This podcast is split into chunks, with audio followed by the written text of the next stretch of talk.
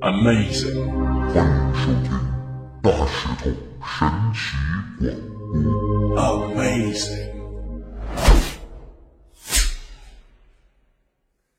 Amazing！Hello，你好，欢迎收听大石头神奇广播。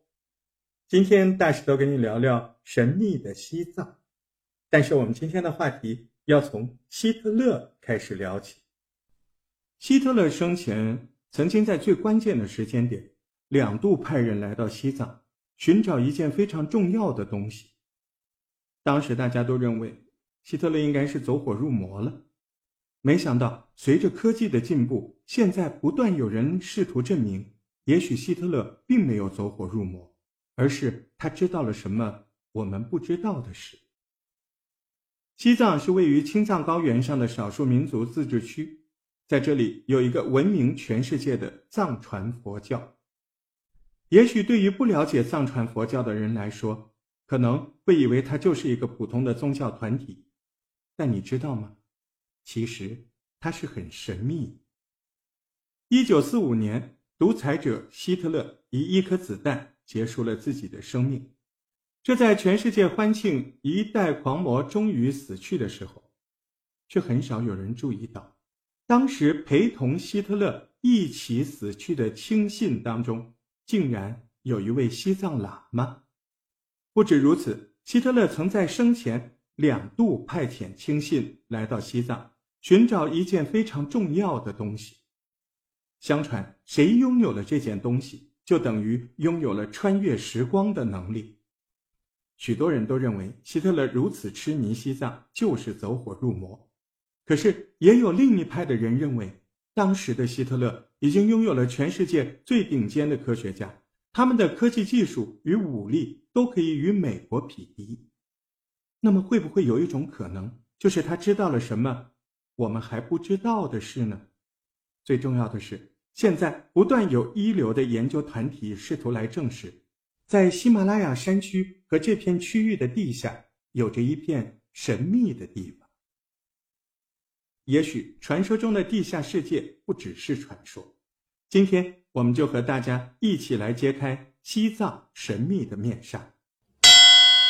根据一则古老的传说，在众多的雪山之中。有一个神秘的地方叫香巴拉，它被一种结界所保护着，所以一般的人几乎不太可能找到它。仅有少数被允许的人看见过它的真面目。那是一个神秘的地方，是众人向往的极乐天堂。在那里，四季如春，许多的动植物彼此和谐的生活在一起。除了一般的动植物以外，传说中的雪人也居住在这儿。藏人们认为，雪人是介于猿人与现代人类之间的神秘生物。它全身布满着厚重的毛发，身高至少都在两米多以上。当地的人称雪人为叶帝。根据传说，如果有幸可以看到叶帝，你可以借由偷偷的跟着他的身后，找到传说中的香巴拉。一名藏族的学者阿旺班智达。曾经这样描述过香巴拉，他说：“这个地方是以圆形的方式来建造的，城市有一点像是一朵莲花，中心的那一圈和外围的那一圈有雪山围绕着，在最中心的位置点上有一座宫殿，叫做柔丹王宫。这座宫殿是以水晶打造，它会散发着光芒，照亮着四周。大家有没有觉得这和亚特兰蒂斯？”有一点像。早在千年之前，香巴拉这里的居民就已经进化过，他们已经从肉身进化成彩虹之身，应该这就是我们常常提到的星光维度生命体。在《香巴拉指南》这本书中，又提到了香巴拉的人民是属于非物质的生命体，他们会像彩虹一样发光。原本人们是把香巴拉当作传说故事来看待，但现在却有越来越多的学者认为香巴拉很有可能就是传说中的亚特兰蒂斯。还记得我们大家曾经讨论过《回旋宇宙》这本书吗？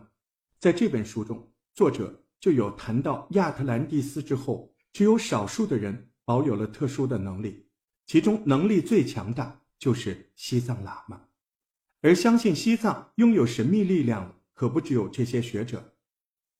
一九二九年，一场史无前例的经济危机由美国开始席卷了全世界，当然也冲击到了德国。德国在这波冲击中几乎快要达到了破产的程度。一九三三年。令人闻之丧胆的希特勒上台执政，上台后的希特勒以特别的方式，在短短六年的时间里，让德国这样一个财政赤字国家、欧洲失业率最高的国家，跃升成为全世界排名前几的经济强国。这个时期的希特勒不但注重经济发展，还特别看重人才培育。在二战之前，很多诺贝尔奖的得主都是来自德国。当纳粹解体后，美国政府第一时间就在积极寻找德国的科学家，我们就可以知道当时的德国人才对于世界来说有多么的重要。但特别的是，希特勒除了一边致力于研究科学之外，他还一边着重研究所谓的超自然力量。这期间，他不但到处网罗各种能人异士，还安排这些人来到了维威尔斯堡统一管理。这些人日以继夜地研究各式各样的神秘学。时间来到一九三六年，这是二战开打的前一年，希特勒在维威尔斯堡接见了两位喇嘛。根据希特勒贴身侍从的说法，当时希特勒还特意地支开身边的人。虽然这位侍从没有听到希特勒与喇嘛的谈话内容，但是他们注意到了，在房门关上后不久。有一道莫名的强光从门缝中射出。自从这次见面之后，希特勒总会定期的私下与喇嘛见面。二战期间的德国曾经做了一个令外界百思不得其解的动作，就是他们在一九三八年派遣了大批的潜水艇，载着很多的物资及科学家前往南极。那个时候，就有很多的人都觉得很奇怪。为什么希特勒会在这么关键的时间点派人来到南极呢？